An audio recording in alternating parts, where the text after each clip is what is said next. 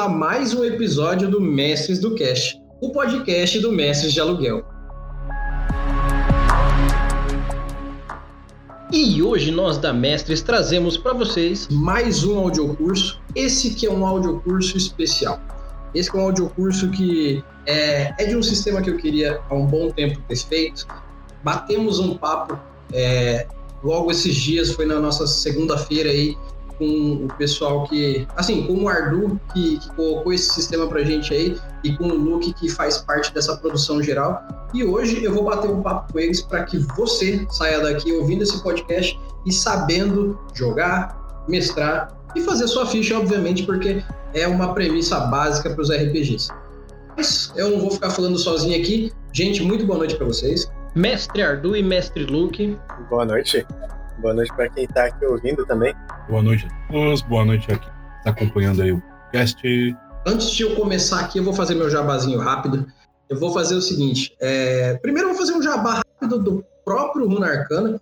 É, se você está ouvindo agora esse podcast ou está assistindo ao vivo aqui com a gente, no YouTube ou na Twitch, faz o seguinte: abre o site do Runa Arcana, baixa o PDF Lite aí e baixa essa ficha completável muito da hora. Você não vai precisar imprimir a ficha para jogar, você só vai precisar baixar e jogar. É tudo de graça e eu recomendo porque você pode fazer junto com a gente, beleza?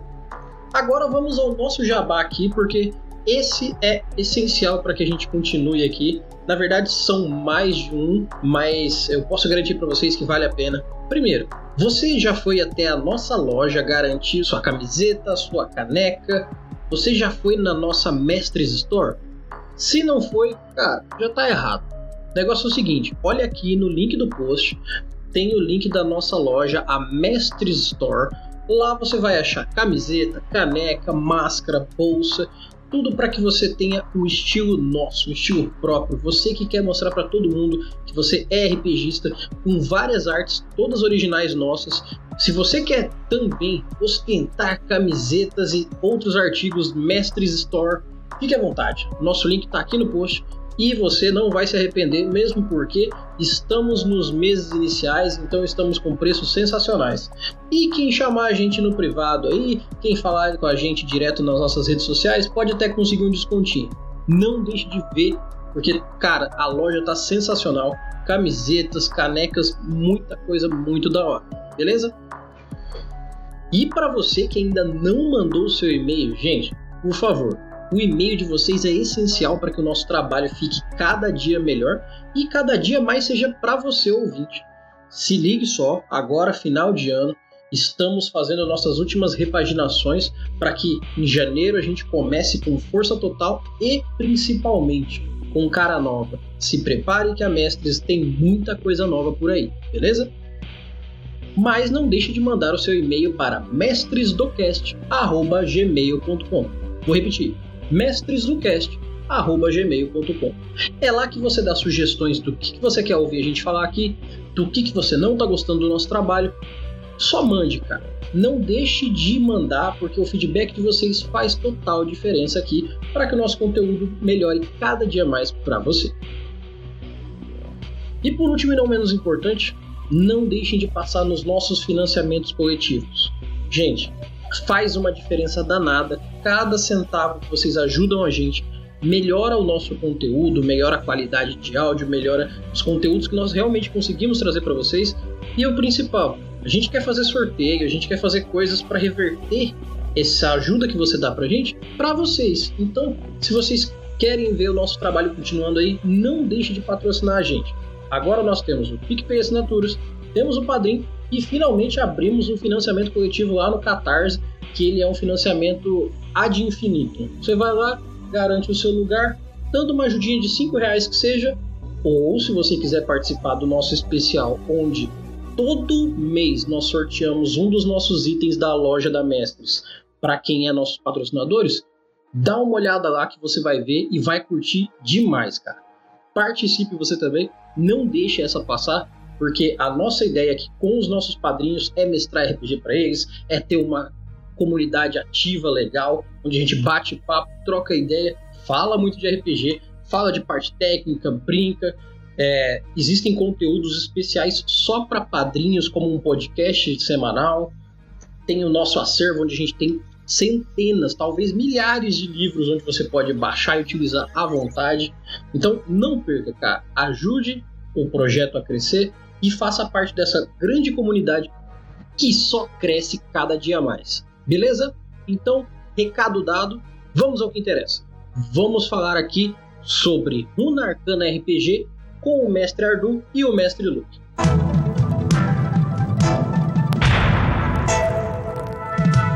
Então eu vou perguntar para vocês, Ardu e Luke, como é que eu faço a ficha do Runa Arcana? Eu acho que a, como a gente tem no, no próprio livro, nas primeiras páginas, um guiazinho para você criar o seu primeiro personagem. Capítulo 1, criação de Pra você ter uma noção. É, primeiro, o primeiro capítulo mesmo, se não me engano, ele começa na página 19. Ou em que ele vai te dar um guia passo a passo de como seguir para a criação de personagem que vai precisar. Vai precisar não, né? Mas você pode ter todo o suporte para colocar as coisas que vai pegar da criação do personagem no, nessa ficha que tá no final do livro. Então, minha opinião, eu acho que é pela criação do conceito. Tipo, o que você quer fazer? Você quer ser um um brand da vida, fazer um tipo um elemental do fogo. Eu tô chutando uns bagulho muito aleatório que às vezes a gente nem tem o suporte completo, mas dá para fazer. Sim. Aí você pode ou então, sei lá, apareceu hoje no nosso Discord um cara querendo fazer o Ramos. Dá Cara, também. Olha aí. É possível. Vai ser um uma mini forçação de barra?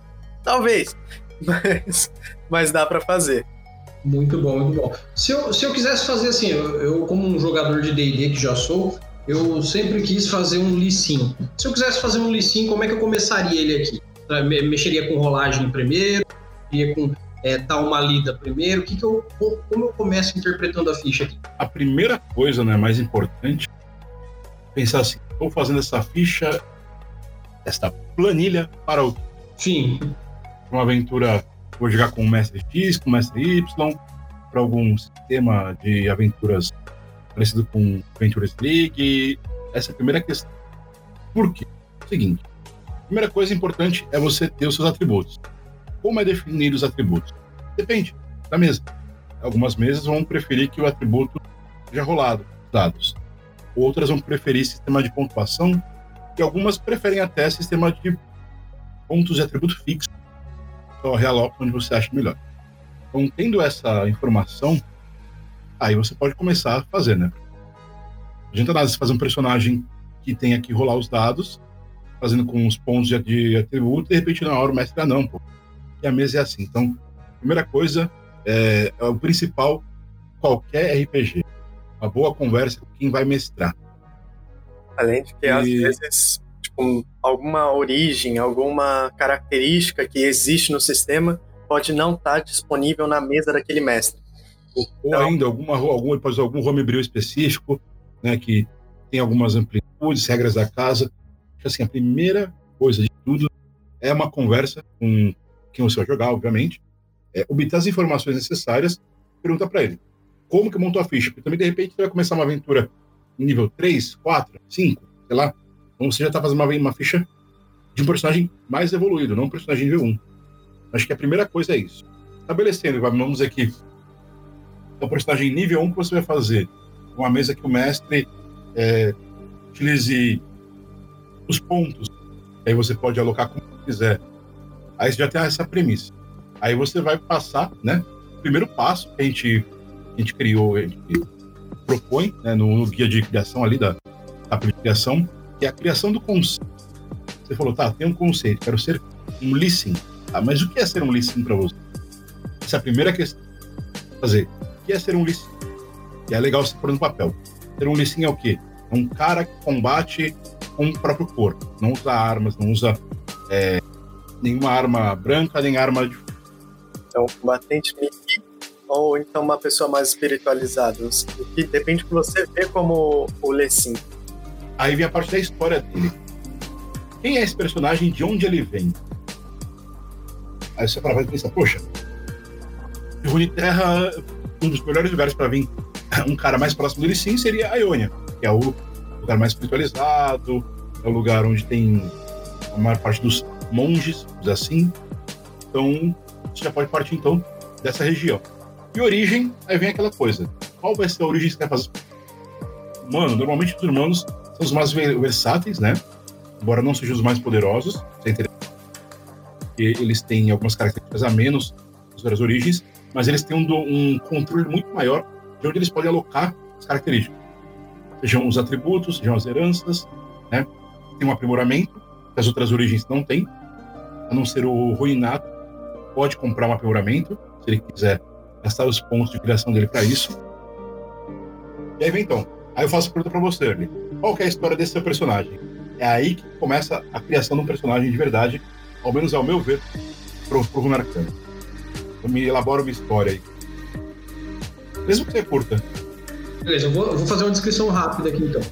É, eu vou tentar descrever de uma forma até parecida um pouco com o Licinha. A diferença é que eu não queria que ele fosse cego, né? Obviamente, ele não é exatamente um champion do LoL. Mas eu vou até concordar com o pessoal aqui do chat, o pessoal do chat do, da Twitch entrou em colapso aqui. Lissin logo picuda. Então, um grande abraço para todo mundo que acha que Lissin é picuda. Tá bom, não, errado não tá. Mas basicamente a ideia é que ele fosse um personagem que é, é, é, assim, de forma tradicional até e bem clichêzona, que ele foi deixado no monastério, que ele não tem conhecimento da família dele, que ele foi treinado de uma forma muito bondosa, muito certinha, que ele respeita muito as leis e que depois que ele terminou o treinamento básico dele, a ideia dele é sair pelo mundo, conhecer é, mais técnicas e se desenvolver como um lutador. Então ele não tem uma premissa específica, ele só quer crescer como um lutador. Basicamente seria isso. Basicamente está falando de um Shan Kane. É o quê? Não sei se vocês conhecem a isso. referência. É saúde.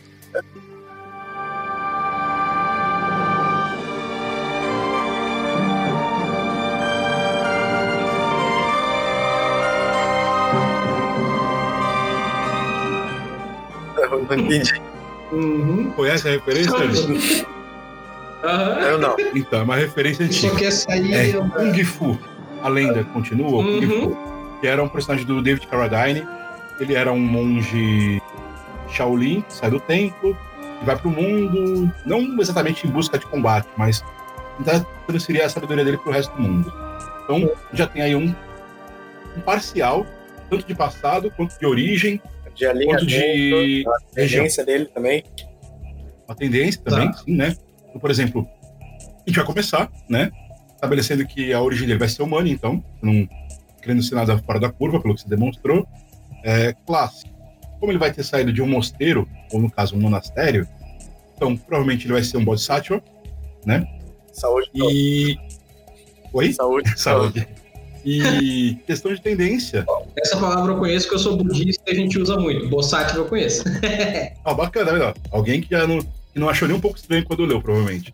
essa eu não achei. Então você já sabe que você vai ser um Bodhisattva humano de. Então, você já tem todo o comecinho, assim, a parte inicial, né? Que é criar esse conceito. Uh, ao menos assim, parte desse conceito. E aí vão vir mais coisas mais adiante. Então aí, a gente já escolheu também a classe, uhum. ser Bodhisattva. Aí vem o quarto passo, que é os atributos. Para fazer os atributos, é interessante ir para a classe né, do Bodhisattva, ver quais são os atributos de prioridade dele. Se não me engano, são sabedoria e força. Sabedoria e força. E em terceiro, a constituição. Porque, né? Ninguém sobrevive sem uma constituição baixa. Como a gente vai utilizar o sistema de pontos, é o mais neutro, por assim dizer, porque acontece? Se você constrói com os pontos que estão no próprio sistema, é mais fácil para o mestre poder organizar isso, né? Ele vai falar, pô, você tem esse sistema, ok? Caso o mestre queira aumentar pontos, você pode ter mais pontos para gastar. Então, é, a gente parte aí, todos os atributos começam. É, é 10 ou é 8 agora? Certo. 8, 8, 8, 8. Tem um valor base 8 em todos os atributos. Tem 27 pontos para poder incrementá-los. Está na página 21. E aí você vai ter os custos de pontos de atributo. Por exemplo, para você subir o seu 8 para 11, você vai gastar 3 pontos. Uhum. Bastante pontos para. pode ter três atributos no 15. Aí você tem 3, 9 27. Você vai ter três atributos no, no 8 também. Então, fica a escolha para você.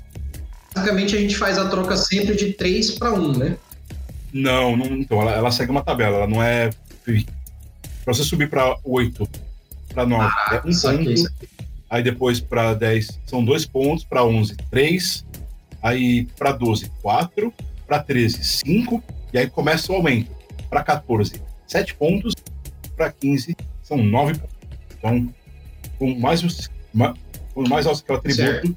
mais você vai acabar gastando. Mas então, basicamente, para eu colocar todos em 10, eu já gastaria 18 pontos, então, né? Porque é 3 em cada? É, que vai do 8 ao 10 custa 2 pontos. Então, você não, você não sobe do 8 pro 9 e depois do 9 pro 10. Você vai direto do 8 para o valor. Se quiser colocar 13 em cada. Perfeito, perfeito. Isso é bom o pessoal saber porque você não precisa fazer uma compra escalonada, você pula direto pro número que você quer, no caso. É a, a compra é direto para onde você quer. Então, no caso, para ir para 10, eu gastaria 12, né? Como você falou? Sim, já vai 12 pontos só, deixando tudo no zero. Sim. Para não dar merda. Para não chegar aquele. Faz um teste de sabedoria e você tem um menos 3. Não sei qual. Exato. Pessoa que não tá muito aí, né? para ter uma sabedoria menos 3 é porque ela não tá nada aí. É, tá, é só, tá só a tristeza. A maioria da, maioria, se não todos, os sutras, eu não tenho certeza, eles utilizam todos sabedoria. É, e um Bodhisattva precisa de sabedoria. Uhum. O atributo principal do Bodhisattva é sabedoria, o secundário pode ser força ou destreza, né? E aí o terciário seria a constituição. Sim, uma lógica geral do Bodhisattva. Então vamos lá, você está com 27 pontos para gastar nisso pode jogar um 15. Sobrou 15. Sobrou 15. Joga a sabedoria para 15. Gasta mais 7 pontos. Sobram mais 8 pontos para subir força com 12. É o Lecim, então ele é mais porradeiro em vez de alguém mais ágil, certo? Sim. A gente tem que contabilizar que a gente tem mais 3 pontos de atributo dessa forma. Pode priorizar. Tá? Então a gente vai fazer o seguinte. Vamos lá. Vamos usar isso de maneira inteligente. Se a gente está com 14 para 15, custa dois pontos a mais, a gente reduz para 14 a sabedoria.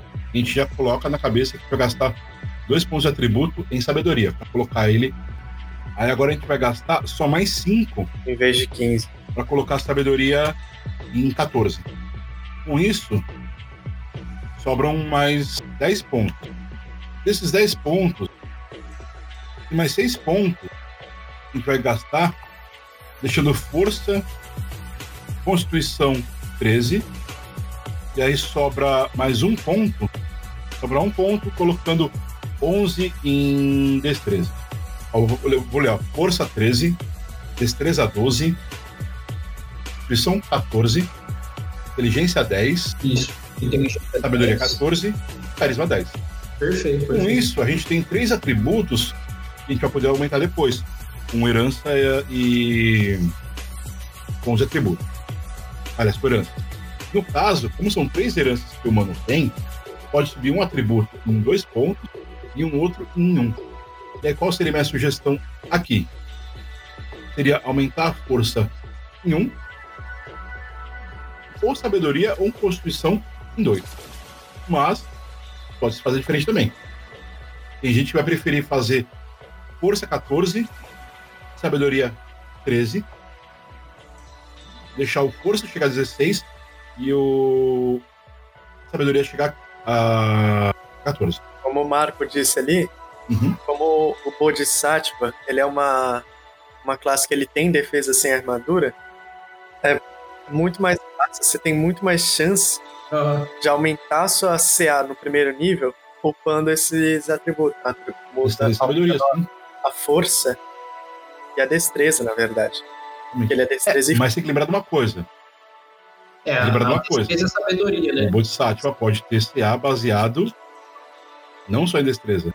Se ele escolhe o reduto do ferro, ao invés de usar o modificador de destreza, pode usar o modificador de força. Então, Isso. Então, como é uma coisa mais ele sim, mais porradeira, menos tanta agilidade, É, eu focaria em força. Faria o seguinte: eu subiria a força para 14. Ah, sim. Tá? a força com a sabedoria. Deixar Exatamente. força 14 e a sabedoria 13. Faria isso. É, dá uma colaborada. Massa, massa. Deixaria a força 14. Destreza vai ficar em 12 também. Hum. Aí vem o próximo passo da construção do personagem. Já defino os atributos tudo mais. Que agora está definindo. é, é, agora a gente vai fazer o que a gente fala aqui que é o, é o próximo passo. O próximo passo seria as heranças e aprimoramento. Para ver como fica isso, vamos lá para a origem. Então a gente vai começar, a gente tem o que? Origem humana. A gente vai começar vendo as características da origem humana. As características a gente tem três pontos de herança na página 31.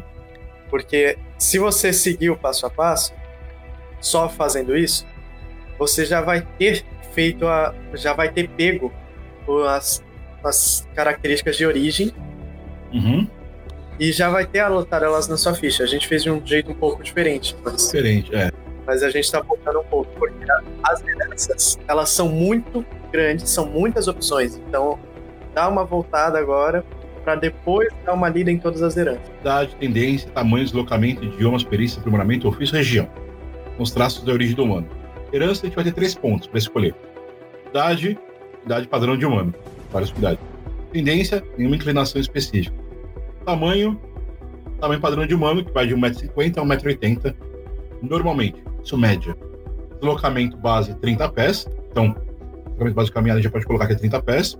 Idiomas, você vai poder escolher um idioma comum e um outro idioma comum adicional. Vai deixar para escolher isso depois.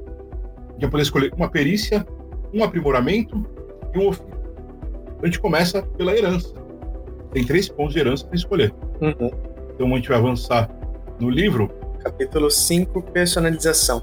Heranças. Isso. Página 187.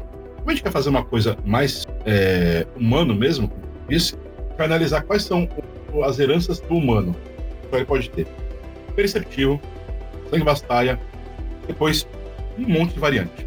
Toda origem tem só duas heranças exclusivas. As outras heranças vão vir por região. Como a gente está falando que ele é de Iônia, ele tem mais duas heranças possíveis. São centelha mágica ioniana e linhagem vastaia.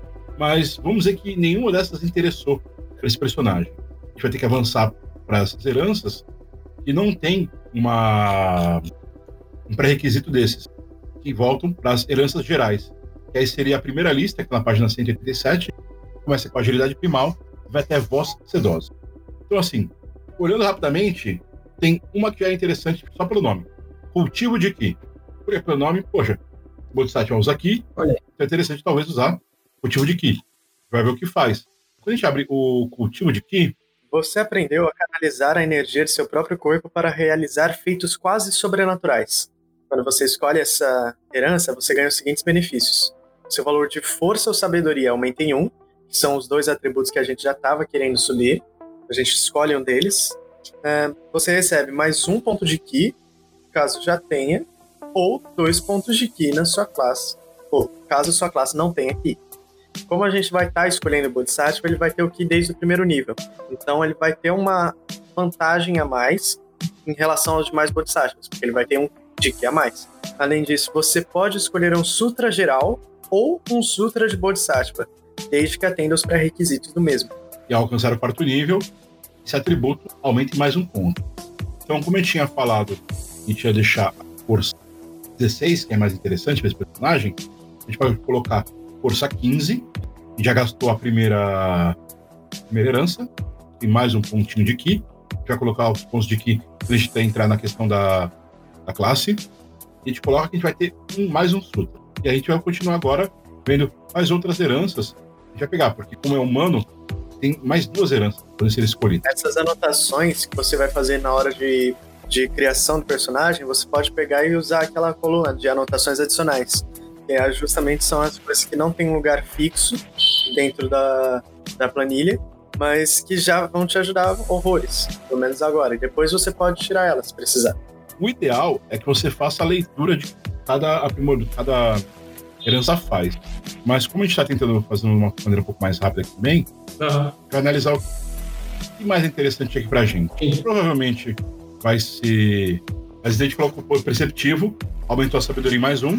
Então falta subir mais um pontinho só. Você escolheu o próximo.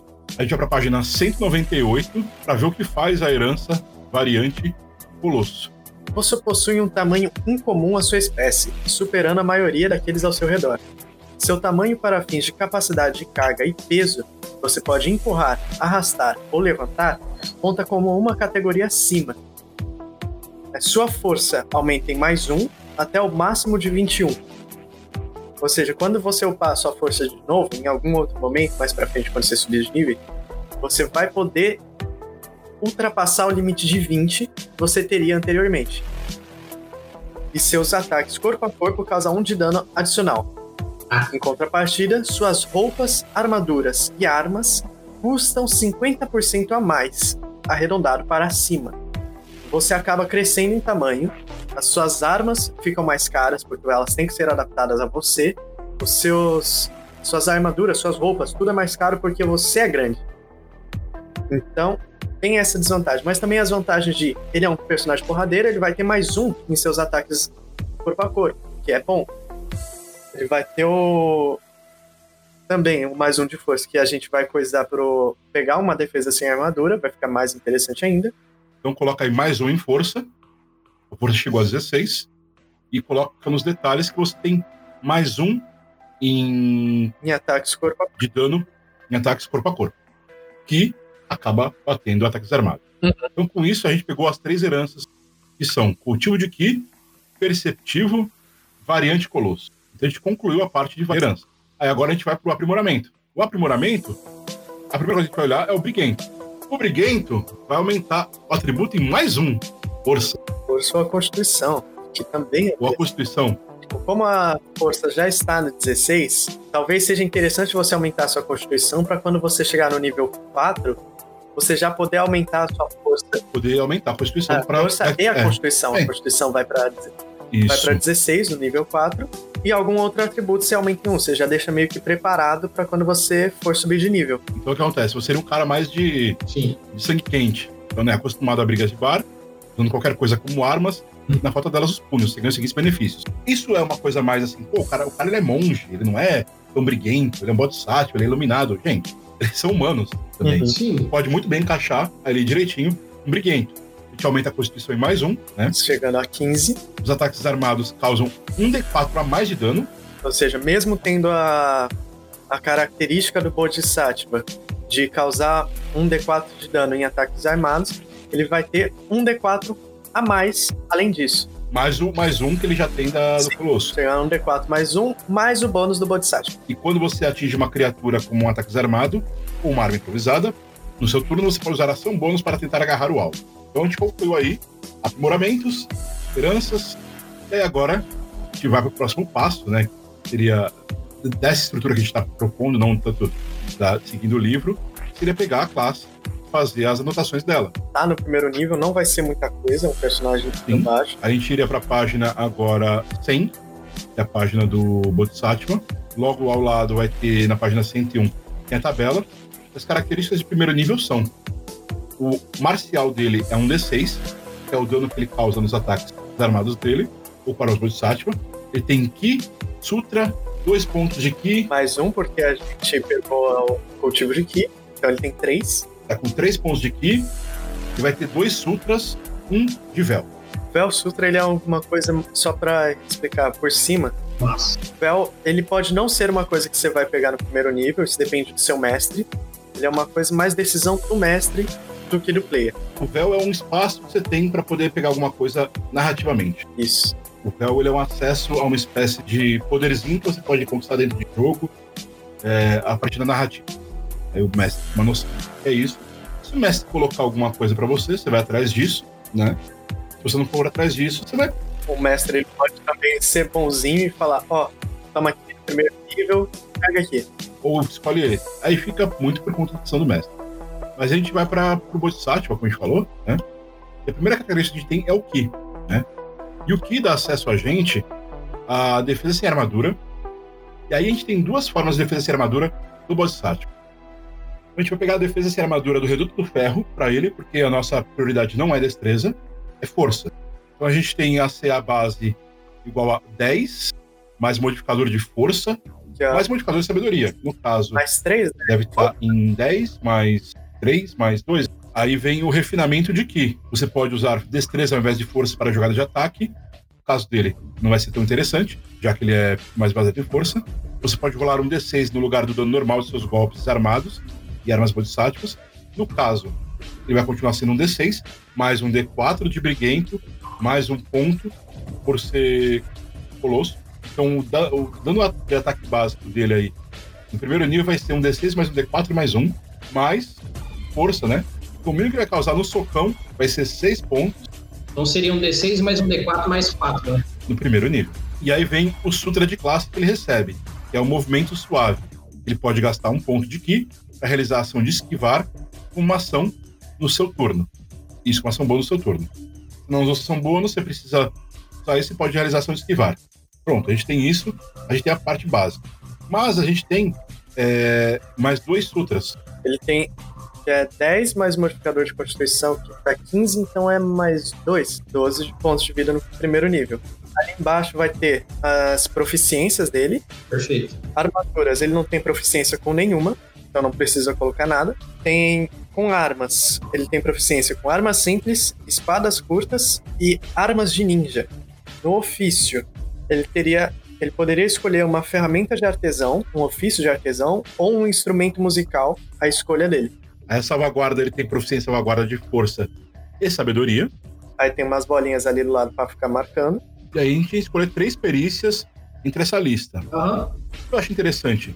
Probacia, atletismo, Eu acho que intuição também seria interessante. a intuição é boa. Mais pra frente tem um capítulo do livro que ele fala sobre utilizando os atributos e dá pra entender melhor isso. É, e equipamento, coisa básica pra ele. Sim, sim. Vamos pensar aqui. Ele pode começar com uma espada curta ou qualquer arma simples. Eu escolheria uma arma simples, um porrete, um bastão, eu não lembro o nome certinho, mas um pedaço de madeira, como se ele fosse um, um lutador que pode ter uma skin. Ele não precisa necessariamente ser o nome daquilo. Ele não precisa ser uma. Ah, lembrei, clava. Ele não precisa ser necessariamente uma clava. Você pode falar que ele é um. Tipo um chaco, né? É, pode ser um já, pode ser um negócio comprido, que eu esqueci o nome, que se usa na- em algumas artes marciais. Tem um bo. Isso, isso. Você pode falar que é isso. Sim. Então, aí teria depois uma arma ninja ou uma arma de Bodhisattva. Arma ninja ou bodhisattva. Eu pegaria ali uma, uma espada.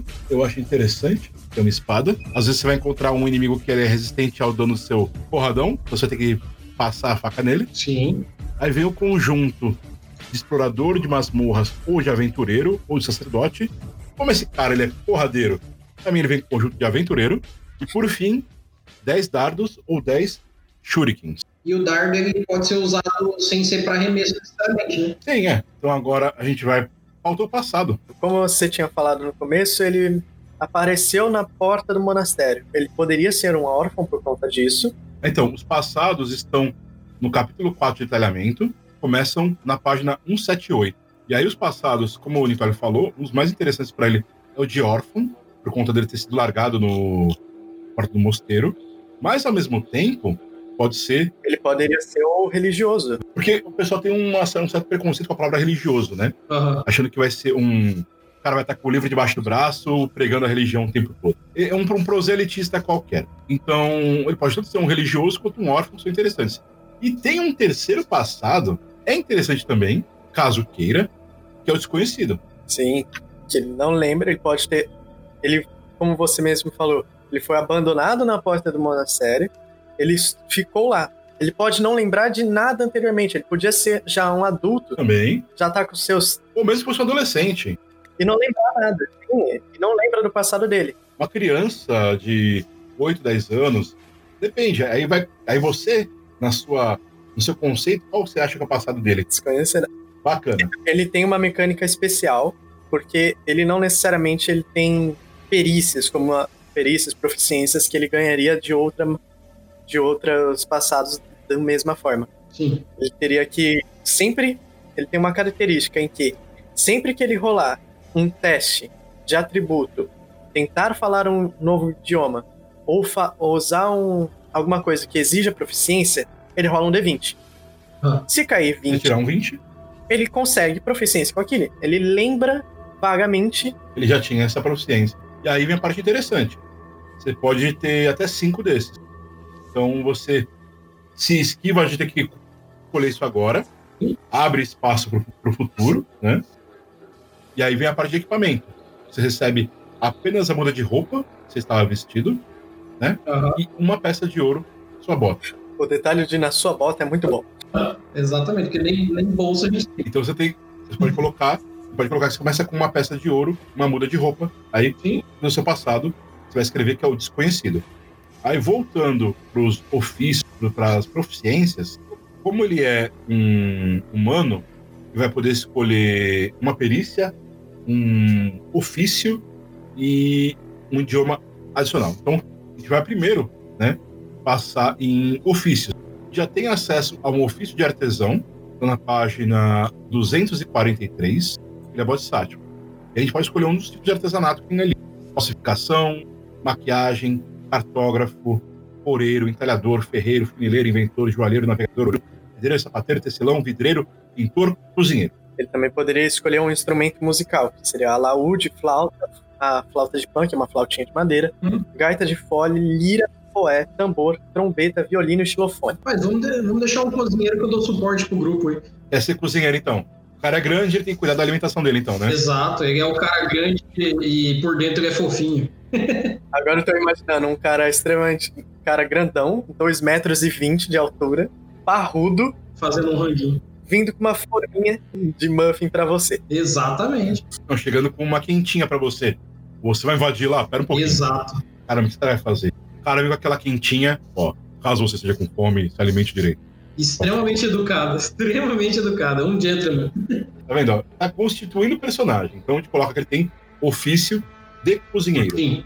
E a gente pode escolher mais um ofício dentre todos ali que estão no livro. Por ser humano. Porque ele é humano. Ele tem acesso a um ofício que ele quiser. Então, fique à vontade aí para escolher um desses todos, porque é o seu personagem. Deixa eu perguntar uma coisa para vocês. Vocês não colocaram é, um ofício que as pessoas façam bebidas alcoólicas? Não. Não, nós achamos problemático, não precisamos fazer no momento. Eu acho que seria melhor para desenvolver a arma mesmo, né?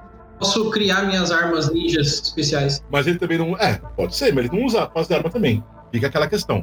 Você acha bacana então? Então coloca aí. Desenvolver armas de arremesso com maior potência. Você coloca aí ferra... ofício de ferreiro. Pior que eu tô criando na minha cabeça um personagem totalmente parrudo, mas que ele é todo versátil nas artes, tá ligado? tô imaginando isso. A gente já tem dois ofícios. Um ofício por ser bodhisattva, um por ser humano. Como ele tem um passado desconhecido, de repente ele tirar 20 testando qualquer um desses ofícios, ela pode ter até mais três ofícios aí, tranquilo. Esse agora, imagina, ele é um maquiador, ele é um pintor, cozinheiro. Joalheiro também, ou seja, né? Então, abre esse espaço. Ele escolheu o ofício, e agora a gente vai escolher as linguagens, né? Os idiomas. A gente vai voltar agora pro capítulo 4, detalhando. 4 ainda, detalhes do personagem, página 177. Aqui, nesse capítulo, vai ter também a tendência dele. Como você tinha dito no começo que ele queria ser alguém mais respeitoso às regras, tudo bem, é um ordeiro bom. Hum, eu diria ordeiro e neutro. Hum, pode ser também. Ordeiro por questão das regras. Não vejo ele sendo tipo, tão bondoso assim, não é questão de. Ai, não, olha lá o animal. A não ser que você queira que ele seja um coração de manteiga. Então, eu vou colocar ele só porque vai ficar muito bonitinho ele todo fofinho, como o Luke tava falando aí. Chegando com a marmitinha assim. Um grandalhão. É, exatamente. É. No meio do combate ele para assim. Desculpa, é que eu queria entregar para você essa poção. Falou. Sai correndo. É. Esse cara é muito Esse é o monge que tá rolando. E agora ele tem dois idiomas. Beleza. O primeiro idioma dele, basicamente, já tem, que é o ioniano, que é da região dele. Ele pode ter um idioma adicional por ser é, humano. E aí você pode escolher, por exemplo, ele, ele está saindo do mosteiro para ir para onde? Ele vai continuar em Ionia? Ele tá indo pra algum outro lugar. Talvez ele tenha ido pra Águas de Sentina. Assim como a Ari e o Yasuo naquela cinematic. É. Ou então, Sim. pelo passado dele ser desconhecido, ele pode pegar um idioma muito diferente do que você possa imaginar. Mas então, esse desconhecido ele ainda vai escolher, né? Ah, Então, Não, ele pode escolher, mas tipo, em lore, ele é justificado, na história do personagem. é eu acho que seria interessante ele pegar Sentinense, Sim, porque ele pode escolher esse. Então, é pra onde ele tá indo, pra Água Sentina. é interessante. E aí ele ainda pode escolher mais um idioma, porque ele, quando você tem é de Ionia, tem ioniano mais um idioma, pode se relacione, Sim. a gente tá escolhendo sentinense, ele pode ter um terceiro idioma pro ser humano. E eu vou falar, eu jogaria Buru. Eu ele. também, eu ia falar isso. Por isso que eu queria um idioma meio que diferente, sabe? Um idioma meio que exótico, que seria o idioma que dos habitantes originais Dos nativos, né, da, da... da- de Águas Sentidas, das Ilhas da Chama Azul. Pô, isso já dá uma lore da hora, cara. E olha que legal, a gente já sabe que o cara é um brutamontes, Hum. grandão, vai chegar em Água Sentina, de repente ele tá apaixonado pela Ilaui, vê uma mulherona daquele de dois metros de altura, brutamonta, Hum. fala, meu Deus do céu, eu tô apaixonado. Pegando um, um É. ídolo de pedra enorme, o bagulho deve estar pesando mais. Mais ou menos igual o... Aquele cara do Game of Thrones, o Bárbaro lá, o- os Povos Livres, que era apaixonado pela, Igraine, né? Era Quem é Blue Brain? Ou então, pra quem assiste mais anime, é a Kami ga Kill, tem um maluco que ele é do, do exército do- da capital, em que ele é, usa um lança-chamas. Ele usa uma máscara, ele é todo brutamonte, todo grandão, mas ele é todo fofinho, ele entrega pra você os, os cupcakes, ele faz toda a comida do grupo. Aham. Então já escolheu esse idioma também. Então tem os três idiomas: Ioniano, Sentinense e Buru. Então, aos poucos, a gente está construindo todo o conceito dele. Então, ele é um Bodhisattva que saiu do seu, do seu mosteiro. Agora a gente sabe que ele saiu de lá talvez para encontrar pistas sobre quem ele é. Pode colocar que ele tem alguma coisa, sei lá, um medalhão com algum símbolo, alguma letra escrita. Está em busca disso. Isso levou ele à Água Sentina. Da Água Sentina, talvez ele tenha conhecido os Buru, né? Por ter uma espiritualidade é, natural dele, né? Ele acabou até simpatizando com eles. Os Buru também simpatizaram com ele, perceberam que ele tinha conceito de movimento, de fluxo da vida. Estava estava querendo restaurar o fluxo dele, justamente quebrando aquele problema do passado, que é o passado desconhecido dele. Já tem até um, uma pequena lore dele, desse personagem. Olha aí, olha aí. Ele vai acab- você vai construindo o personagem, ele vai acabando se moldando ah, nas suas escolhas. Você vai perceber, ah, ah, por causa disso, a- em partes, a personalidade dele, o que ele fazia, como ele age, o que acaba sendo muito interessante. Se a gente for agora para as regiões, porque ele ainda ganha mais coisas. A gente vai para Istal, aliás, para a Iônia, que é a região dele, e a gente vê que ele vai ter o idioma ioniano, já tinha, Aham. escolheu, da região. Perícia, a gente pode escolher mais uma perícia entre essas. Acrobacia, arcanismo, furtividade, história, intuição.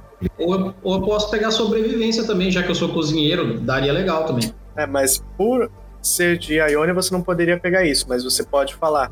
Você substituiu um dos, das perícias anteriores para pegar sobrevivência. Por exemplo, não pegou percepção antes, Sim, sim.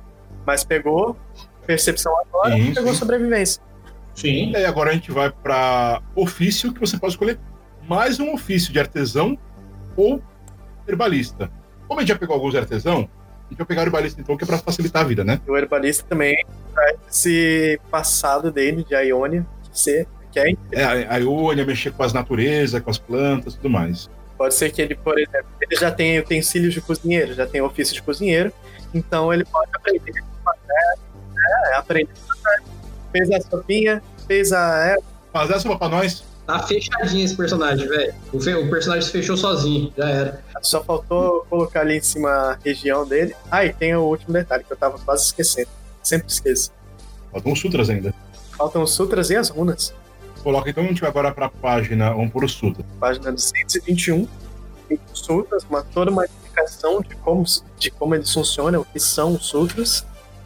Mas a gente já vai pular direto pros sutras daí ele vai escolher. Isso. No caso, ele tem dois, né? Um geral e um Bodhisattva. Isso.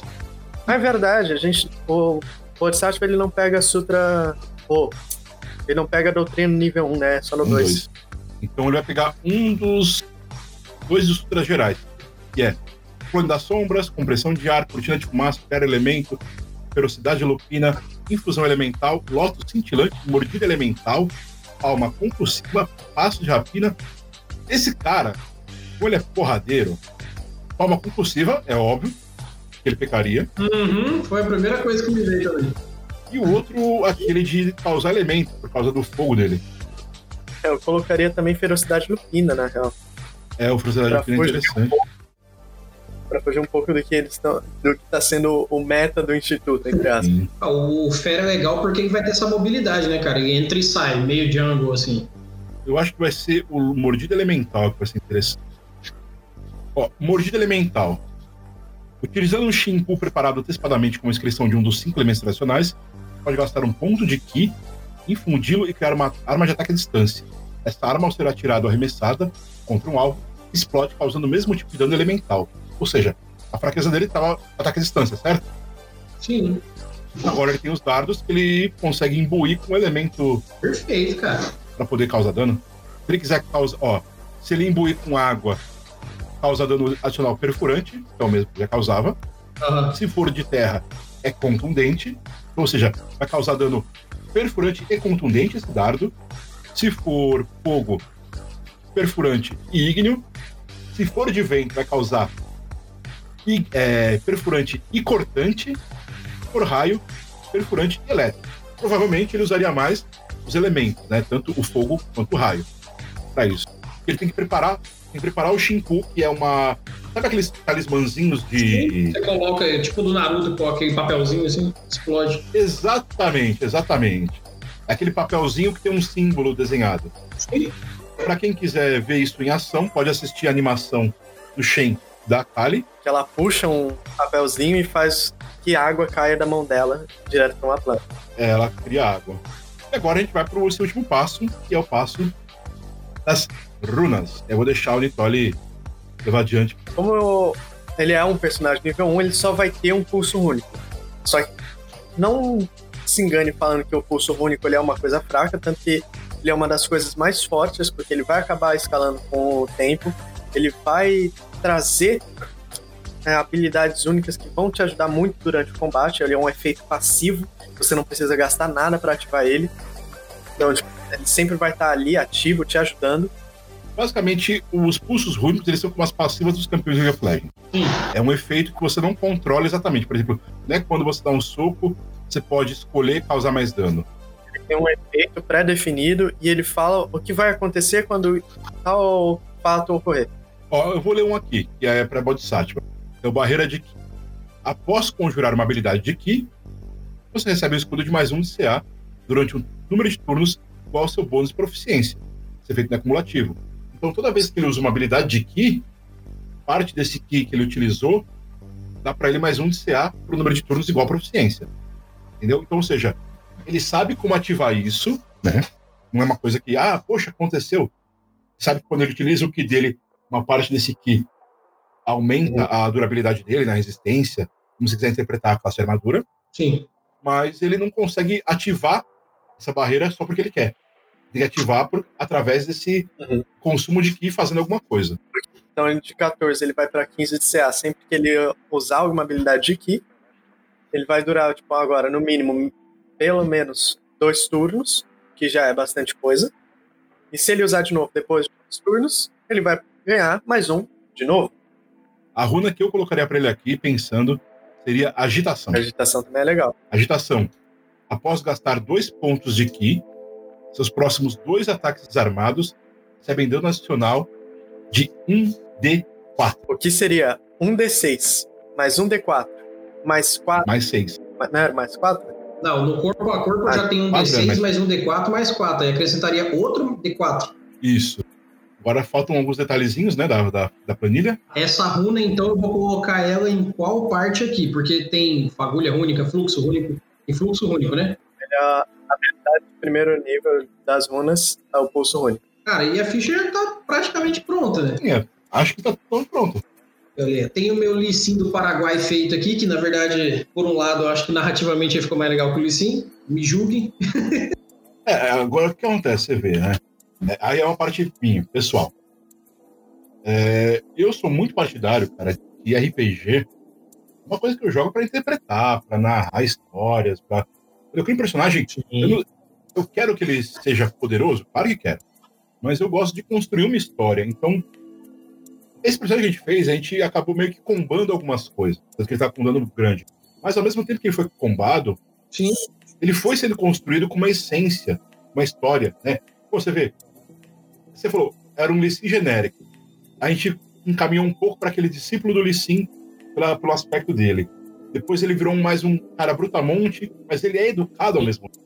Ele é um cara que ele não sabe do passado dele. E ele, a, a maneira dele agir, ele indo atrás da vida dele em águas de sentina.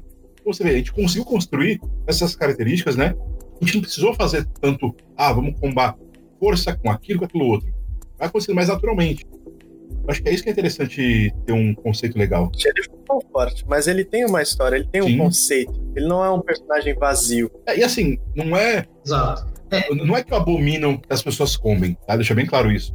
Eu acho que o combo só pelo combo, é, o personagem sem essência, sem história, sem um conceito. Fica sem graça. Uma coisa vazia, porque, cara, é, você não tá jogando um MMO que você tá lá no, no mundo onde o seu personagem é só mais um no meio de milhares que estão naquele mundo. Você vai ficar ali horas farmando XP. Quando você joga RPG, seu personagem é um protagonista. O personagem é, um, é uma estrela principal daquela situação, sabe? Os jogadores, eles são a, os, os, atores principais dessa obra cinematográfica que vai ser o, a aventura de RPG na cabeça de cada um. Então, tem que ter uma essência.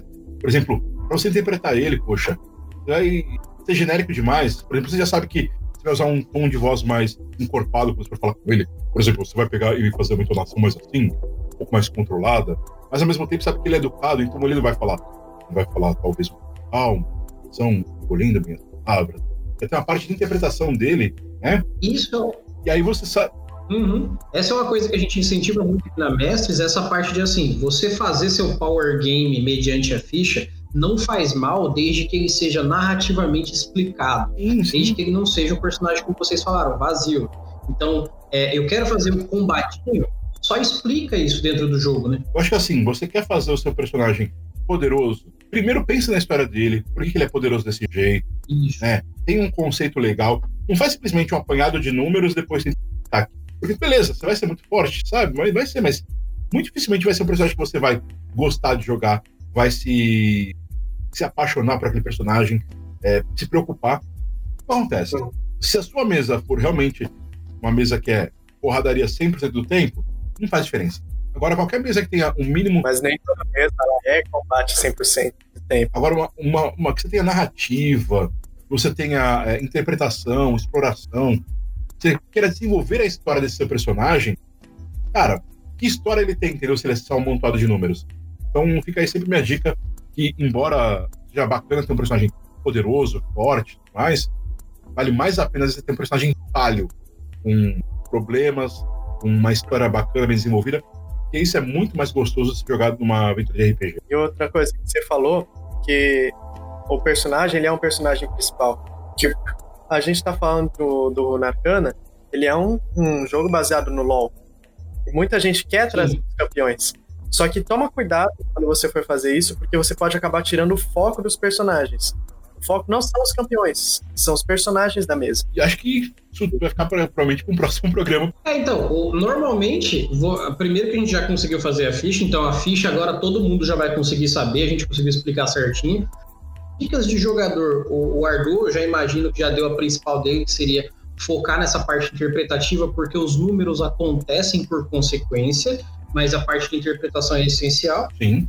E, Luke, dá uma dica aí pro pessoal que vai jogar, então, no que, que eles têm que se focar, o que, que eles deveriam ler para ficar legal ali no livro. Hum, como jogador, eu particularmente eu gosto quando os personagens eles são diferentes um do outro. Quando você tem uma, uma característica própria, uma característica sua. Eu acho que o ideal é se divertir com o negócio que você está jogando. Você vê aquilo e fala, nossa, eu vou gostar de jogar com isso. Por exemplo, eu tenho um personagem que ele é, ele é um Yordle peregrino. Ele é todo bobalhão. Eu acho divertido jogar com isso. Eu acho que às vezes não é nem focar no combo, não focar nos números, mas focar na sua diversão. Se o combo for a sua diversão, vai, mas tipo, faz com consciência, não faz um personagem vazio, só isso. É, eu acho que assim, é importante também colocar. É, aí eu entro num papo mais psicológico, né? É, quando você constrói um personagem para RPG, você geralmente está buscando alguma coisa. É uma interpretação de personagem, quer interpretar uma personalidade diferente da sua. Você quer, de repente, interpretar sua própria personalidade, mas de uma forma um pouco diferente. Quer expressar um aspecto seu que normalmente você não pode expressar na sua vida no dia a dia. Ou quer, de repente, se colocar na pele de uma criatura bem diferente de você, ver no que você vai se afligir, quais são as dificuldades da vida. Ou ainda, você quer.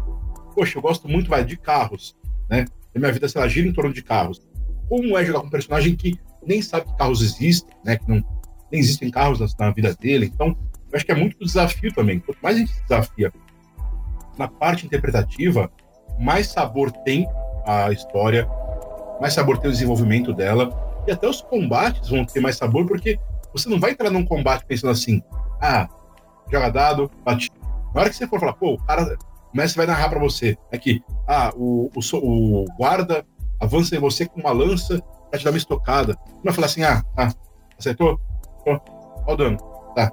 Fala, não, eu vou tentar então, no que ele está vindo assim, eu vou tentar tomar a lança dele e girar ela por cima da minha cabeça, batendo de volta nele com o próprio pedaço da madeira, com o bastão. Então, a sua interpretação, a sua narrativa vai, vai acabar sendo melhorada por conta disso. Você tem paixão, carinho. Não é simplesmente um amontoado de números. Então, acho que é muito importante isso para os jogadores. Eu acho que. É, Exatamente. O que eu vejo assim, desde sempre. É, pessoal, pessoal, aliás, nessa geração mais recente, né? Eu gosto muito de MMORPG, não critico, amo. Joguei durante muito tempo, bastante. Mas eu vejo que o pessoal está muito com vício de MMO para mesa de RPG. Isso acaba tirando um pouco da diversão. Que só ficar ali jogando dadinho para matar monstrinho, pega XP, ah, tesourinho, aumente a força. E a história? Qual é a narrativa? O que esse projeto está fazendo? Que ele começou? Que ele é nesse momento? Vai, você começou no nível 1, está no nível 10. O que ele evoluiu em relação a isso? Não em números. Que evoluiu na narrativa dele, da história dele? Que ele trouxe para o mundo? Ou que ele tirou do mundo? Eu acho que tem muito disso. É, seria a minha principal dica. Exatamente. Então, vou fazer o seguinte, para a gente fechar com chave de ouro, então, eu vou dar uma dica minha, pessoal, para quem vai mestrar. Eu pediria para que cada um de vocês desse uma dica também. E eu já vou dar essa dica que é a mais fácil, e que eu sei que vocês dariam ela, mas eu acho que ela chega a ser a mais óbvia. Se você vai mestrar Runa Arcana, como a grande maioria dos RPGs, mas esse, como tem várias nuances e minúcias, igual o próprio DD, cara, leia o livro. Não vai ter jeito, não vai ter fuga. É um sistema com muito detalhe, muito rico, muito bonito de se ver. Então você vai ter que ler o livro. Ah, eu tenho que ler o livro inteiro e decorar tudo? Não.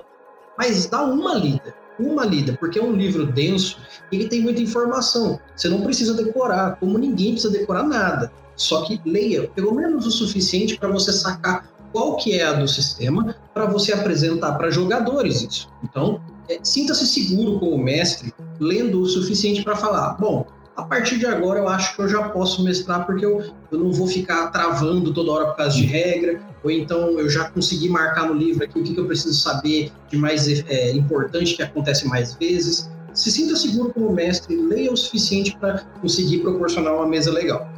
Eu diria para que vocês deixassem cada um uma dica aí a gente fechar com chave de ouro esse audiocurso nosso? A minha dica é o seguinte: é, tem um artigo lá no site do Runarcana, que vou mandar o link aí, chama Mais de 30 ideias para aventuras em Runeterra.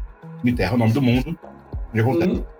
Nesse artigo, é, foi acho que no ano passado, é, em novembro, vai começar novembro já já, teve o RPG Vember. Era uma hashtag pessoal, por dia, uma vez por dia, tinha algumas palavras, né? E o pessoal tinha que escrever de maneira breve uma ideia de aventura. Eu fiz esse RPG Vember com as 30 ideias, mas todas relacionadas a Runeterra. Ou seja, compatíveis com Runa Arcana.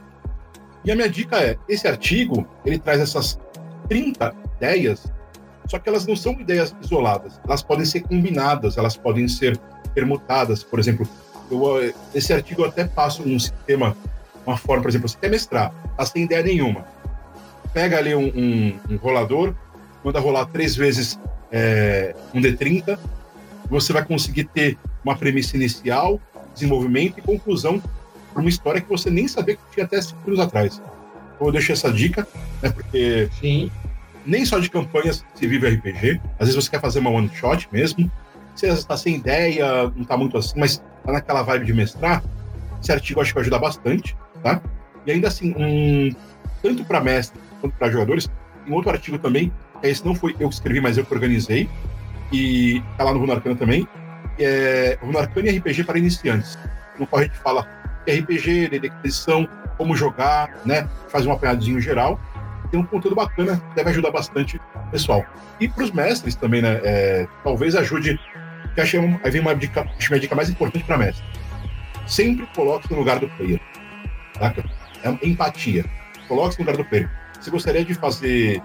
Tem um personagem na sua frente. Você gostaria que esse personagem fosse seu, passasse pela situação que você está passando, sabe? Então, por exemplo, um pouco de empatia, um pouco de bondade ajuda bastante. Quando você se coloca no lugar do jogador, você percebe que às vezes as coisas são um pouco mais difíceis. A, tem a noção das suas limitações como mestre, das limitações dos seus jogadores, quanto conhecedores daquele sistema, ou pessoas que têm uma habilidade não tão boa em interpretação. Então é meio que. Posso, pode falar um palavrão aqui, né? vou resumir isso em não seja um cuzão pro mestre. Exato, né? exato, cara. Não seja um cuzão. É legal ser cuzão às vezes com o mestre? É, para criar desafio, para criar mais vontade dos eles jogarem, não para criar desavença, né? É, mas não para criar desavença, não para descontar frustração, não para, sei lá, sua vida tá ruim, quer jogar fora em algum lugar. Então, você, não você aquele pra player, é, não é legal. Quando você é mestre, Exato. eu falo, tá, quem, a comunidade do Runarcana já me ouviu falando isso 300 bilhões de vezes, eu vou repetir aqui. Quando você é mestre de uma mesa de RPG, você é o responsável principal pela diversão sua, todos os jogadores envolvidos. Tem alguém não se divertindo? Sua função é cobrir o porquê não está se divertindo, cobrir uma forma de fazer com que ele se divirta, trazer ele junto para que todo mundo se divirta. Eu acho que essa é a principal dica que eu dou para os mestres. Não, não se vejam apenas como mestres poderosos, com todas as habilidades do mundo, poder de decisão final que pode escolher se as, os jogadores vivem ou morrem. Veja como um facilitador para que os jogadores desenvolvam uma história que você iniciou, se adapte a isso, procure se divertir junto a eles. É, às vezes a diversão realmente consiste em criar oposição. Você fazer, esse boneco vai ser difícil para eles matarem. Fazer proposital isso. Mas também entender quando você forçou demais, apertou demais a, aquele parafuso errado, entendeu? É uma autocrítica, vai ser sempre importante para você para você ser um mestre cada vez melhor. Claro, fazer com que a sua mesa funcione da melhor forma possível. Antes do que falar, eu queria deixar bem claro uma coisa. Eu sempre enfatizo que o nosso crivo da Mestres é se não for bom de verdade, a gente não traz aqui. É uma premissa realmente boa de RPG, a gente não divulga, a gente não bota aqui, porque não vale a pena para mestres é, colocar para frente um RPG feito por pessoas que não se dão ao trabalho de valer a pena e que não seja um RPG que vale a pena. E, é, ou, por exemplo, o Ardu e o Luke, a gente conhece há pouquíssimo tempo, sei lá, uma semana que a gente se falou a primeira vez, e ele, o Ardu acabou de falar coisas que eu ouço mestres falando aqui há praticamente três anos. Então, é por isso que eu digo para vocês, muito feliz quando vem gente nova aqui e vê esse tipo de coisa que o Ardu falou, porque antigamente falavam isso e só mestres bons falam isso. Então, Parabéns pela dica do Ardu aí, que ela é muito boa. Valeu. Empatia deveria ser uma obrigação numa, numa mesa de RPG. Isso vale para qualquer mestre em qualquer sistema de RPG. Lembre-se que você também é um jogador. Você está jogando no papel de mestre. Lembre-se que todos são seres humanos ali envolvidos, né? Isso, isso. Eu vou falar um negócio bem parecido com o do Ardu, em que é, as regras elas estão ali para ser o seu guia não necessariamente para ditar o curso da aventura.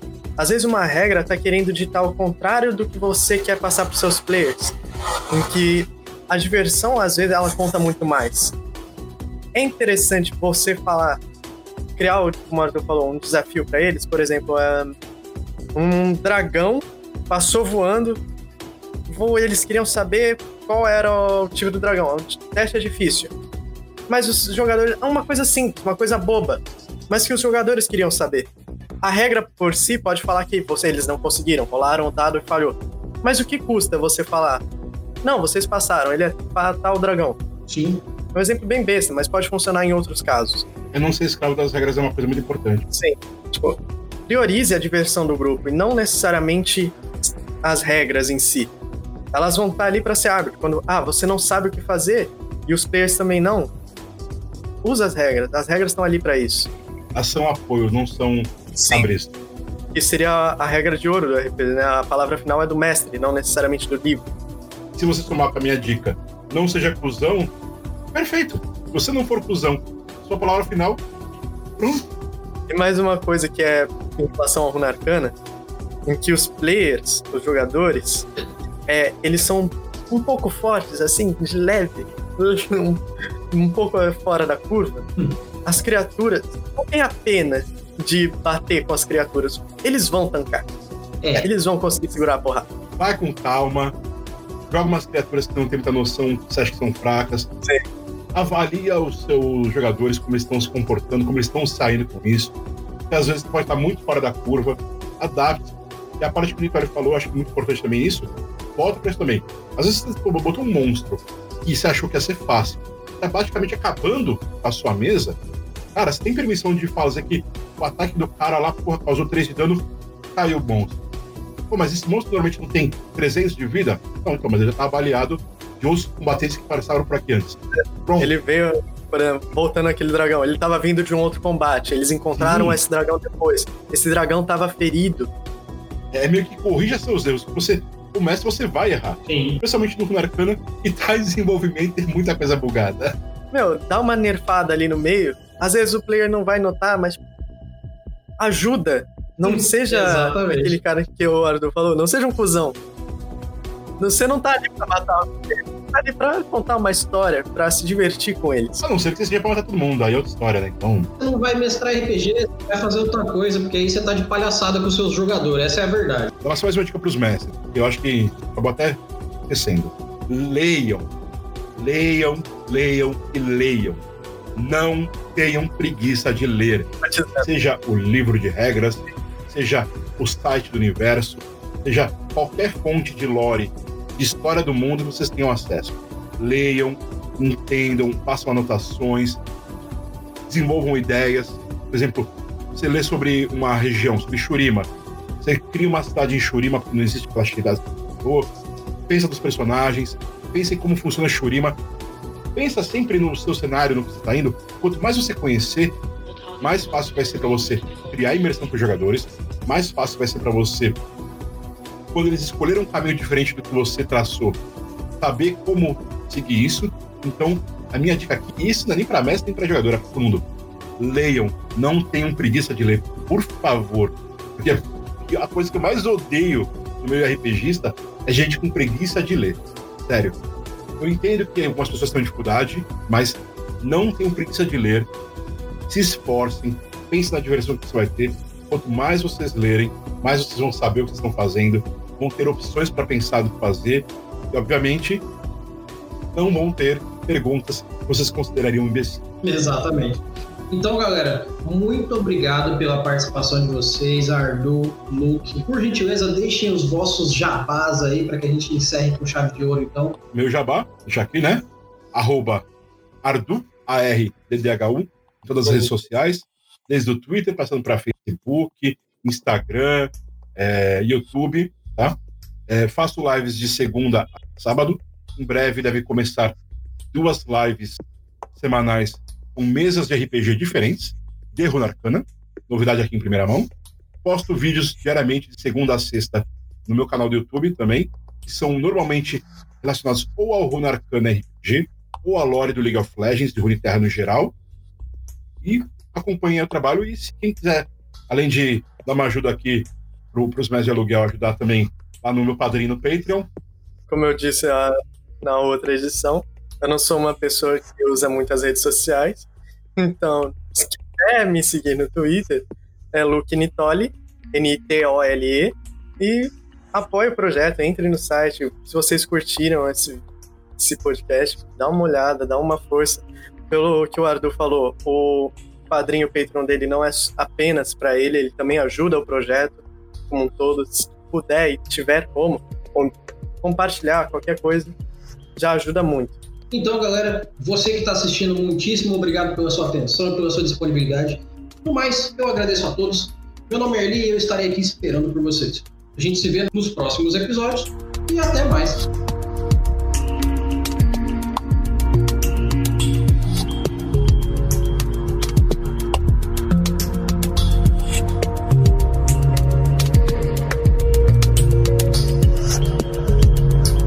Brasileira Mestres do Cast.